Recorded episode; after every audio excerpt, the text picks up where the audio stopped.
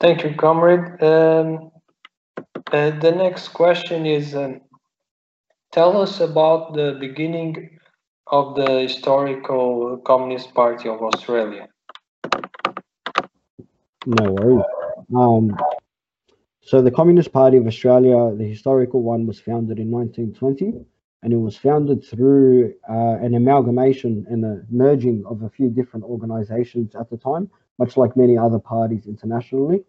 Um, you had a very strong trade union movement um, in Australia um, very, very early on. Um, and so a lot of these trade union activists and, and their organizations were a major part of this in terms of the historical context.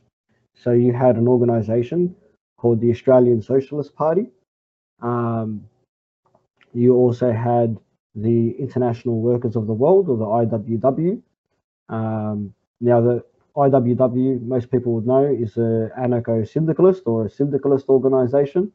The Australian Socialist Party um, was a utopian socialist organization which adhered to uh, De Leon in America, um, which was, again, yeah, a utopian strand of socialism. Um, you also had a Victorian socialist organization. Um, and you also had, again, from the trade union movement, um, you know, many people involved in socialist politics at the time. Uh, what occurred was the October Revolution really uh, triggered quite a lot of um, uh, you know activity, political activity in Australia, um, and uh, the I, the International Workers of the World or the IWW um, was made illegal in Australia because of their tactics that they were using at the time. So what ended up occurring was again the Russian Revolution occurred in 1917. Um, and the Australian Socialist Party essentially split with the left wing going into the Communist Party and the right wing going to the Labour Party, but being the left of the Labour Party, but the right wing of the Socialist Party at the time.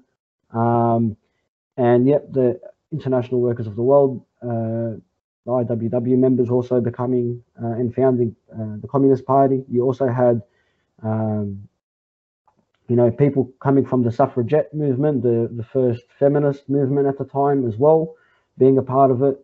Um, it was a very small um, organization at the time to an extent. However, it was large, um, you, you, know, in comparison to other, you know, first congresses. Like I, I know the first, you know, congress or founding of certain organizations are very small, you know, in these times but it was it did already have a, a presence in the movement when it founded. Um, it adhered to a position at the time of working with the Australian Labor Party, as the founding of the Communist Party um, definitely had an impact on the Labor Party, and the Labor Party in Australia um, adhered to uh, and created policies of socialisation, for example, and a socialisation objective with the Australian Labor Party. Um, and then basically what had occurred was a cooperation between uh, the Communist Party at the time and the Australian Labor Party um, occurred until the 30s, where the the, um, the Communist International changed its position towards Social Democrats, and therefore the CPA changed its um, position as well and its tactics after that. Um, but you had, for example, the General Secretary Jock Garden um, of the Communist Party of Australia at the time, also being a member of the Australian Labor Party, as that was promoted and encouraged, um, but also being a member of the executive of the New South Wales um, Labor Party, which was the biggest part, uh, branch at that time, um, uh, not far from Victoria. Um, and, you know, alongside Jack Lang and what ended up happening was again, yeah, the Communist International changed its position, and we see that changing. But that was where I guess the founding of the organization, sort of, you know, the context, the historical context of its founding, um, sits in.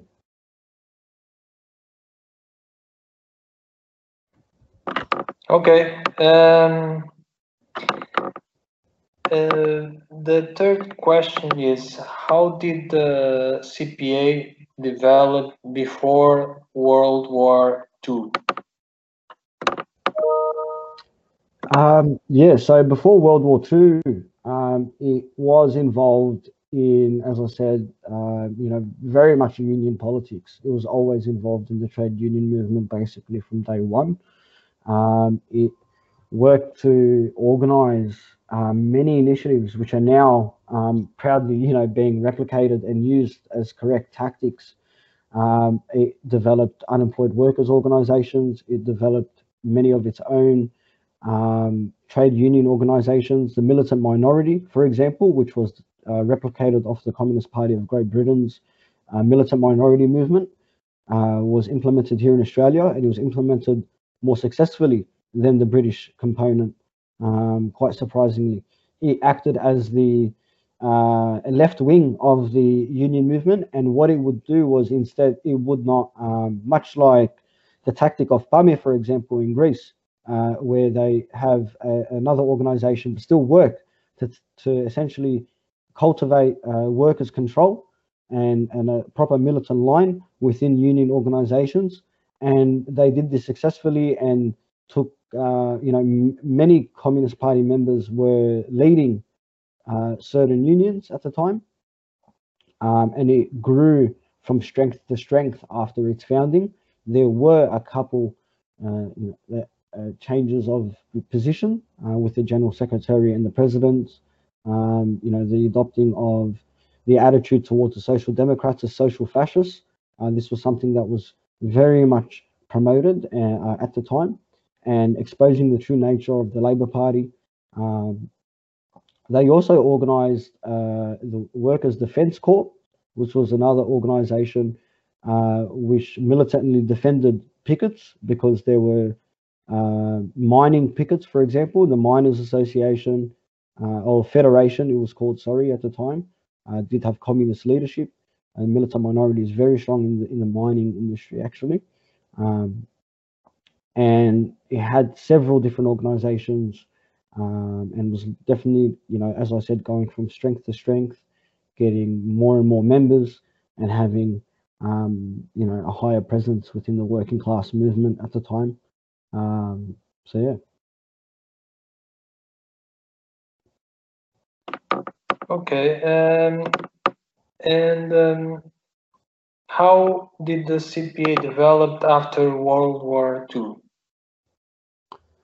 Um, well, this is quite interesting. Um, one of the most interesting periods of the party's history. In that, um, when World War II was declared, uh, the Communist Party of Australia uh, was against the war, and therefore was made illegal for the first time in its history. Um, and what occurred within the internally within the party is very interesting, as a lot of members and members who had uh, been there for quite a quite a long time, held uh, secretary positions in branches or in higher positions, deserted the organization in fear of being persecuted. Um, however, the party continued to organize. Uh, for example, it organized and purchased printing presses and, and reformatted its publication from a big size newspaper to a large to a smaller uh, A5 to A A4 size type of publication. Um, he still continued its organization and ended up coming out of illegality uh, during the war when the Soviet Union joined the war. Uh, the Communist Party changed its official position and not immediately, but I think in the same year, but a bit after, or the year after even, uh, the Labour Party was in power and they lifted the ban on the Communist Party. This is the interesting part. Um, as I said earlier, the members deserted. However, they came out of the war with triple the membership than they did before they were made illegal. So they actually flourished during this time of illegality, of, of being illegal during the war, being against World War II, than they were when they were pro World War II because what occurred um, was the you know the United Front uh, policy, which is completely opposite in in in comparison to uh, their previous policy towards the Labour Party and the Social Democrats in general. Um, so they were told to, or directed basically to um, work in cooperation with the Australian Labor Party um, and other progressive forces. Um, we can see that this is basically the laying the groundwork uh, correctly as the as they did and criticised uh, Browder in the CPUSA and Browderism, uh, but also uh, correctly laid the foundations for the British road to socialism um, was during this period. So what essentially occurred was uh, the party wanted to uh, appeal to, ended up having to appeal to the middle class at the time and appeal to whoever was pro World War II. And there was a, I guess, a saying at the time, which um, I'd heard to another uh, older party comrade, which was, um, "Win friends, not arguments." So the point at the time was not to disagree if with a social democrat on a political point, but if you can get them to, you know, win them as a friend to the cause, it would be better to do so. Um, and this was the position taken. So it would be not uh, criticizing, uh, you know, a, a, member of the Greens or the Labour Party or etc. You know, of today's society or the Labour Party of of that time society. If it would mean that you would lose their support in terms of the war effort and everything else. Um, we also saw, you know, actually this is before World War II, but we definitely saw, I think it was just over 70 um, Australians, uh, many of them Communist Party members, um, traveled to Spain um, to fight on the Republican, uh, for the for the Republican cause.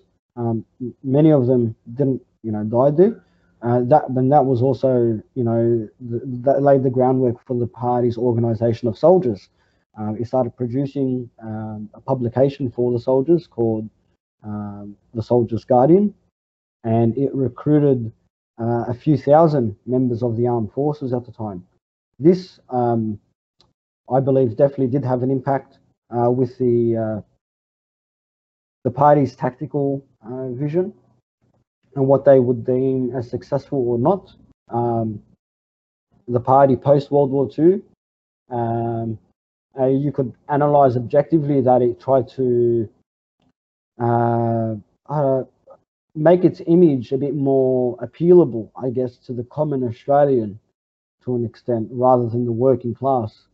Um, so, for example, it used to have uh, the Young Communist League, which was its youth league, which was a very you know, active and large organization.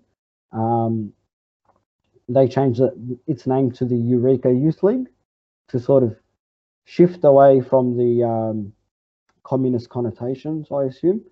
However, Eureka is a still, i am not sure if people are aware of the Eureka uh, uh, events and the Eureka flag and etc., but it is a workers' movement. It, it occurred um, in the 1800s, actually during Marx's time, and he, he commented on it quite briefly. Uh, but it's a workers' movement, but they tried to you know, shift it away to an extent. Uh, they changed their name from the Communist Party of Australia to the Australian Communist Party. Um, they changed their name of the publication from the Workers' Weekly to the Tribune um, post World War II. So we can see that shift. Uh, not long after uh, World War II, um, they adopted the Australian Road to Socialism, uh, which was basically a mirror copy of the 1951 program of the Communist Party of Great Britain, or Britain, which was the British Road to Socialism. Um, and we see their policy basically being um,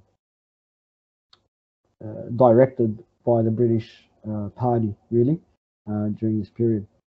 So yeah, I hope that answers that question.